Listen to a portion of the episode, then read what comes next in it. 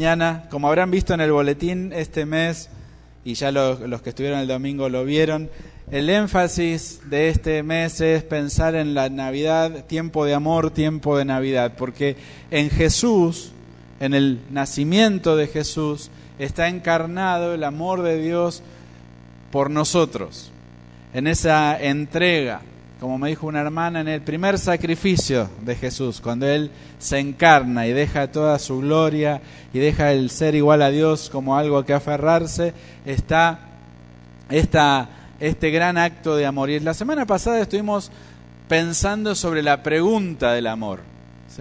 Cuando Jesús habla con Pedro y le pregunta, ¿me amas? Y estuvimos hablando de cómo el Señor quiere una relación de amor con nosotros.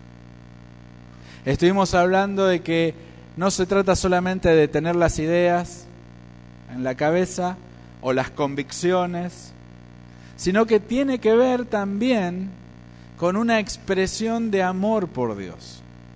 Así como cuando estamos enamorados y queremos compartir tiempo con la otra persona, o tenemos un muy buen amigo o amiga muy cercano, o, nuestros padres o nuestros hijos y queremos compartir con ellos.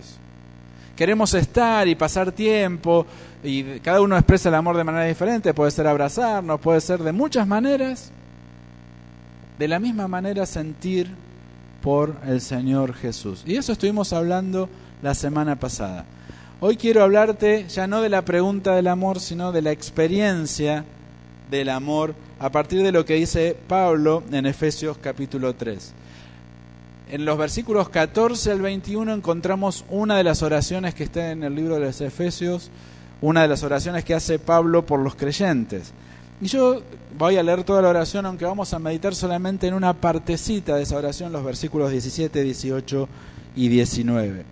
Dice, por eso, dice Pablo, yo me arrodillo delante del Padre de nuestro Señor Jesucristo de quien recibe su nombre toda familia en los cielos y en la tierra, para que por su espíritu y conforme a las riquezas de su gloria los fortalezca interiormente con poder, para que por la fe Cristo habite en sus corazones y para que arraigados y cimentados en amor, sean ustedes plenamente capaces de comprender con todos los santos cuál es la anchura, la longitud, la profundidad y la altura del amor de Cristo. En fin, que conozcan ese amor que excede a todo conocimiento para que sean llenos de toda la plenitud de Dios. Y a aquel que es poderoso para hacer que todas las cosas excedan a lo que pedimos o entendemos, según el poder que actúa en nosotros, a Él sea dada la gloria en la iglesia en Cristo Jesús por todas las generaciones, por los siglos de los siglos. Amén. Como te decía, yo quiero invitarte a que pensemos un poquito en esta oración. Acordate, esta es una oración que Pablo hace por los creyentes. Y dice los versículos 17, 18 y 19 que por la fe Cristo habite en sus corazones y para que arraigados y cimentados en amor sean ustedes plenamente capaces de comprender con todos los santos cuál es la anchura, la longitud, la profundidad y la altura del amor de Cristo. En fin, que conozcan ese amor que excede a todo conocimiento para que sean llenos de toda la plenitud de Dios. La primera cosa que quiero llamar tu atención y que pensemos juntos es lo que dice el versículo 17. Dice, Pablo ora por los creyentes y lo primero que pide es que, ¿qué cosa? Que Cristo habite por la fe en sus corazones. Y entonces uno dice, ¿cómo puede ser que hay creyentes en los que no habita Cristo? Suena fuerte, ¿no? Es como, ¿seré yo, Señor? Es como fuerte esa, esa, esa oración de Pablo, porque no está orando para que se conviertan los que no conocen a Cristo. Está orando por los cristianos. Ahora, quizás la clave para entender esto es lo que dice la expresión, el verbo que traduce esta, eh, esta Biblia, esta traducción de la Biblia como que Cristo habite, que Cristo more. La clave está en ser creyentes donde Cristo sea completamente el dueño de la vida. Y ahí sí uno puede ver que hay creyentes que creen en el Señor, pero que les cuesta que su vida esté dominada por Cristo. Y lo primero que pide Pablo es que vos y yo seamos creyentes en los que Cristo vive, que está siempre en nuestra vida. A veces es como que lo dejamos un ratito de visita y después seguimos con la nuestra. Lo invitamos a venir con nosotros a la iglesia el domingo y cuando volvemos a casa decimos, bueno, quédate acá con mi Biblia hasta la semana que viene. ¿Sí? Y en la semana nos desentendemos. La primera cosa que dice Pablo es que Cristo habite en los corazones por la fe, es una experiencia de fe. Ahora, ¿para qué pide eso? ¿Qué dice el versículo 17? Que Cristo por la fe habita en sus corazones. ¿Para qué?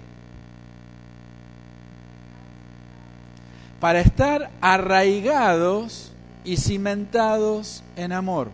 Cuando Cristo habita en nuestro corazón, se echan raíces, raíces de amor. ¿Te acordás de otras raíces que habla la Biblia? Las de amargura. ¿Cómo las conocemos, las de amargura? ¿Sí?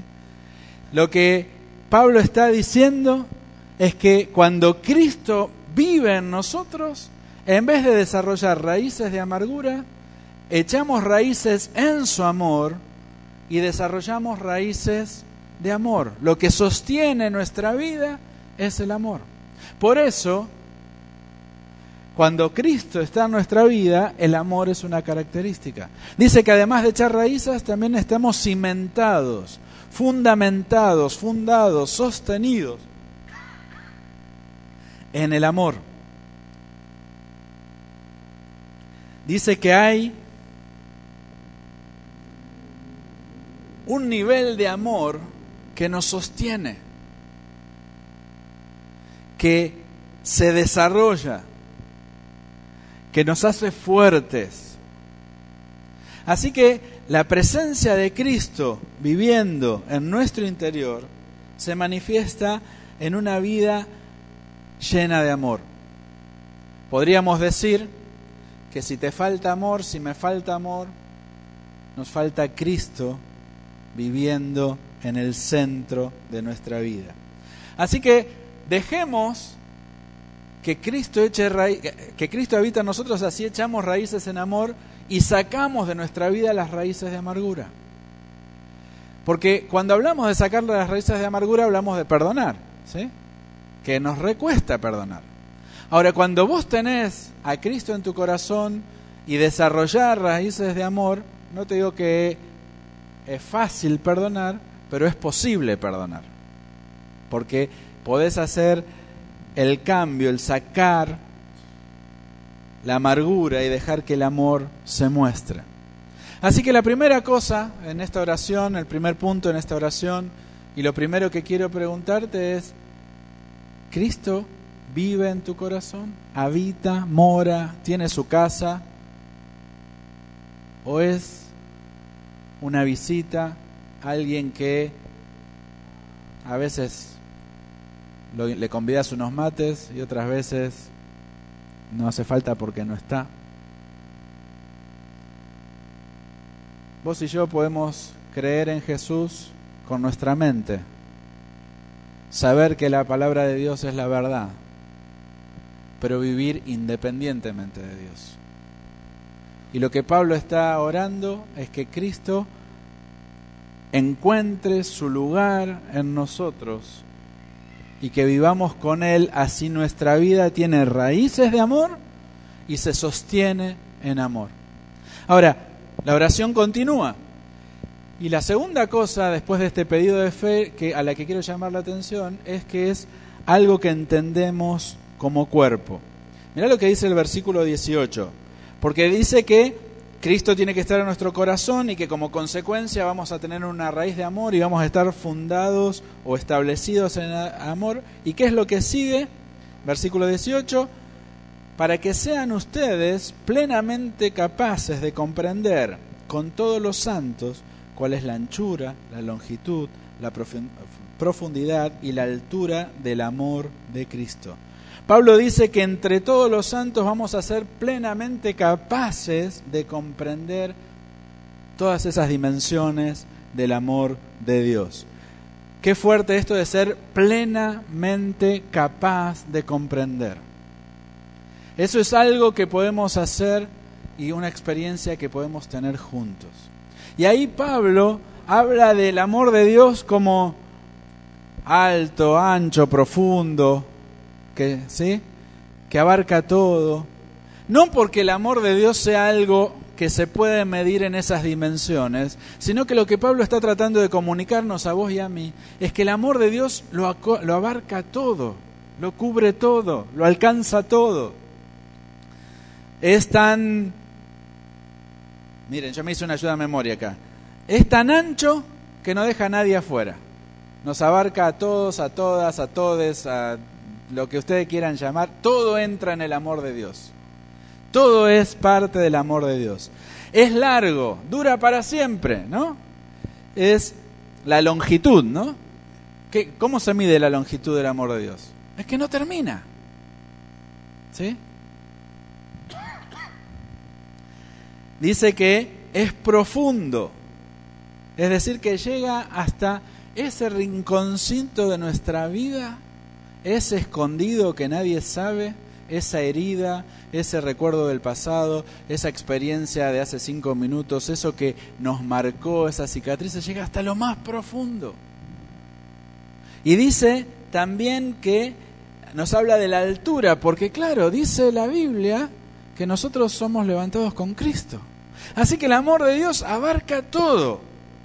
Ahora, yo en esta mañana, además de decirte el amor de Dios lo abarca todo, y hay un aspecto del amor de Dios para tu necesidad, aunque vos sientas que sos indigno, que no valés, que nadie te va a perdonar, que ni Dios te puede perdonar eso que hiciste, eso que pensaste, esas eh, circunstancias por las que pasaste, esas decisiones que tomaste, hoy la palabra de Dios te dice que no hay manera de que te quedes afuera del amor de Dios. Bueno, sí hay una manera, que vos decidas quedarte afuera.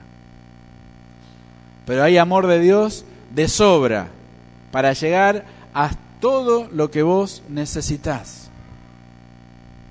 A todo lo que vos tenés como un, una necesidad de conocer. Ahora, yo te dije que quería pensar en que esto es una experiencia colectiva. Porque fíjate que Pablo combina muy sabiamente un aspecto individual y un aspecto de comunidad.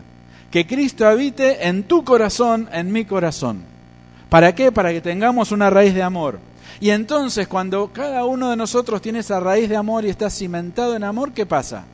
Todos juntos seremos plenamente capaces de comprender el amor de Dios. ¿Te fijaste esto? Versículo 18. Sean ustedes plenamente capaces de comprender con todos los santos. ¿Quiénes son los santos? Nosotros. Mirá el de al lado, mirá el de, la derecha, el de la izquierda, ese es un santo. Si conoce a Cristo, aunque vos le conozcas otras cositas, si Cristo está en él, ¿sabes qué es? Es un santo, una santa. ¿Sí? Aunque parezca imposible, sí. Cuando parece imposible parece que estamos hablando más de nosotros que de los demás, ¿no? Exactamente. Nos miramos al espejo y decimos, mm". ¿sabes? En esa comprensión de, o mejor dicho, en esa fe de que Cristo habita en mí y echa raíces de amor mi vida, yo puedo conocer el amor de Dios con los hermanos. Ese además de la experiencia sobrenatural del amor de Dios que llega hasta las heridas más profundas, o nos rescata, o nos lleva a lugares increíbles, o hace que tengamos experiencias maravillosas, o que en medio del dolor pasemos con fe. Además de todo eso sobrenatural, hay un aspecto natural. Vos y yo somos las personas que muestran el amor de Cristo a los demás. Por eso yo tengo a Cristo en mi corazón, el amor echó raíces y se fundamentó porque yo soy la persona que Dios va a usar para que otro conozca el alto, ¿sí? A ver, lo voy a leer. Conozca la anchura, la longitud, la profundidad y la altura del amor de Cristo. Así que vos y yo tenemos que estar tan llenos de Cristo como para que otros en nosotros experimenten la plenitud del amor de Dios. Y vos y yo tenemos que estar tan arraigados en Cristo como para recibir la manifestación del amor de Dios a través de otras personas. Porque la vida de fe no es para vivirla aisladamente. Sí, la experiencia de Cristo en nuestro corazón es personal, pero también la experiencia del amor de Cristo es comunitaria. Y Pablo está orando para que los creyentes tengan a Cristo en su corazón, para que estén arraigados en amor, para que puedan experimentar sobrenaturalmente el amor de Dios y esa expresión sobrenatural, personal del amor de Dios, como cantábamos recién, que nos envuelve, o ese amor inagotable, que eso se manifieste a través de nosotros para alcanzar a quienes necesitan ese amor de Dios. ¿Estás permitiendo que Dios muestre su amor en vos, en tu vida? ¿Estás dejando que Dios te use para que el amor de Dios alcance a otros? ¿Estás dejando que Dios manifieste ese amor sobrenatural desde vos hacia los demás? Hay tantas formas que eso puede pasar. Hay tantas formas en las que vos y yo lo podemos hacer. ¿Lo estamos haciendo? La tercera cosa que encuentro en esta oración es que el resultado de esta dinámica del amor es extraordinario. Dice Pablo en el versículo 19, en fin, que conozcan ese amor que excede a todo conocimiento, para que sean llenos de toda la plenitud de Dios. Es muy fuerte esta declaración, porque Pablo dice que conozcan un amor que ¿qué pasa con ese amor? Excede todo conocimiento. Es que, Pablo, ponete de acuerdo, ¿conozco o no lo puedo conocer? ¿Cómo es? No, lo que Pablo está diciendo es que vos y yo tenemos que tener esa experiencia del amor de Dios, tan grande, tan fuerte, tan profunda, pero tan inagotable, que siempre es nueva. Nunca vamos a decir yo ya conocí el amor de Dios, como algo que ya se terminó. Lo vamos a poder decir como el comienzo de una experiencia. Siempre estamos conociendo algo más del amor de Dios. Siempre hay algo más del amor de Dios que vos y yo podemos conocer. Por eso, ese amor es inagotable. Por eso siempre hay más espacio para que el amor de Dios se manifieste en nuestra vida. Porque cuanto más conoces a Dios, ¿qué pasa? Más te das cuenta de que lo necesitas, que solo no podés y que hay cosas de Dios que no conoces y decís, Señor, yo quiero conocerte. Me quiero rendir más para que vos te manifiestes. Y lo que sigue después en el versículo también es igualmente fuerte. Dice, que sean llenos de qué? De toda la plenitud de Dios. Ahora, si Dios es infinito, si Dios no está encapsulado en dimensiones humanas, ¿cómo podemos vos y yo ser llenos de toda la plenitud de Dios. ¿Podremos? Es una experiencia hacia la que nos dirigimos. Y cada vez podemos experimentar más de Dios. Otra vez, nunca vamos a llegar de este lado de la eternidad a experimentar todo eso. Pero eso no es una excusa para no hacer nada. Es la excusa para, eh, es la razón, no la excusa para seguir buscando de Dios. Hay más de la plenitud de Dios que tiene que llenarte, que tiene que llenarme. Tenemos que desbordar de Dios. La idea de estar lleno de la plenitud es algo que está tan empapado que desborda. ¿Vieron vez, alguna vez una esponja tan llena de agua que chorrea? Tenemos que ser chorreantes, chorreantes del amor de Dios. Tiene que desbordar el amor de Dios en nosotros. ¿Por qué? Porque hay un montón de gente que va a ver el amor de Dios, la plenitud de Dios en tu vida y en mi vida. Tenemos que dejar de poner excusas. No, que mi carácter, que yo soy así, que mi infancia, que... No, yo tengo que permitir que Cristo viva en mi corazón y arraigarme en amor y de ahí seguir conociendo el amor de Dios para que entonces desborde Dios de mí y todos los que están al lado mío, cerca mío, experimenten que el amor de Dios me sale por los poros. Y en esta mañana, al pensar en el tiempo de Navidad como un tiempo de amor, quiero animarte y quiero decirte, hay más del amor de Dios para que vos y yo conozcamos. Hay más de Dios para que vos y yo conozcamos. Qué bueno es pensar en el hecho histórico de la encarnación, porque si en ese hecho histórico ni vos ni yo podríamos tener nada. Y tenemos que ser agradecidos y conscientes y por eso celebramos la Navidad como el reconocimiento de todo lo que Dios ha hecho por rescatarnos y darnos una vida plena. Pero no nos tenemos que quedar en el recordatorio de un hecho histórico, ni siquiera como el hecho, un hecho histórico de la fe.